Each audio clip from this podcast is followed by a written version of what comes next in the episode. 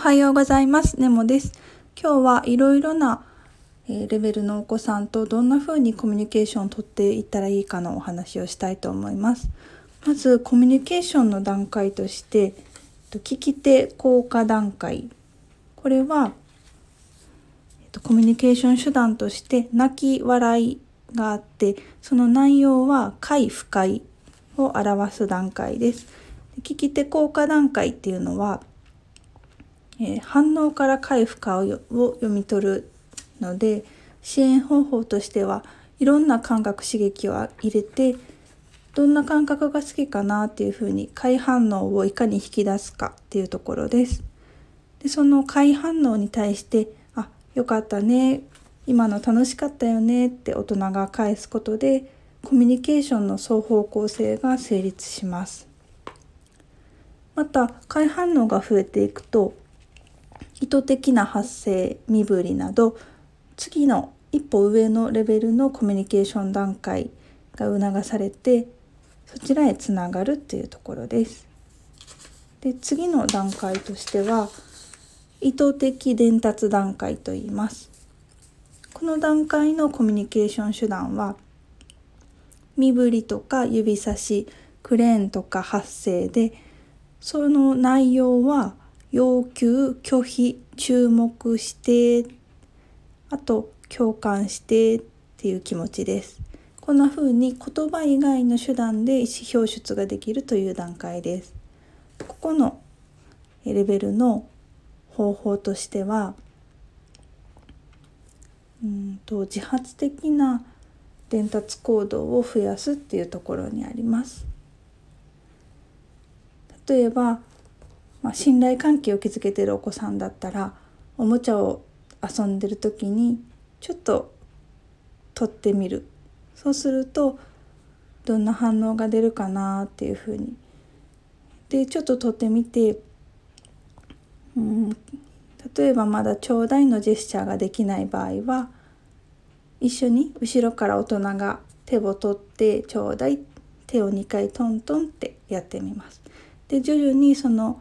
大人が手伝う量を減らすことでちょうだいの身振りを定着していくっていう方法があります。次の段階は命題伝達段階でこの段階の手段は言葉とあとさっき意図的伝達段階で言った言葉以外の手段で意思表出をするっていう段階です。でどんなコミュニケーション内容何を伝えてるかっていうのも先ほどと一緒で要求拒否あと注目して共感してっていう気持ちを伝えています。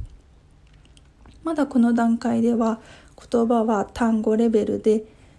馴染みのある名詞が数語出ているっていう程度です。この段階の支援方法としてはさっきの1個前の段階では要求行動を増やすだったんですけどこの段階では少しレベルアップして選択決定する場面で言葉を促すというところになります。例えばご飯食べる時にパンと、と、おにぎりどっちがいいって言って選ばしてみたりです。最後が言語機です。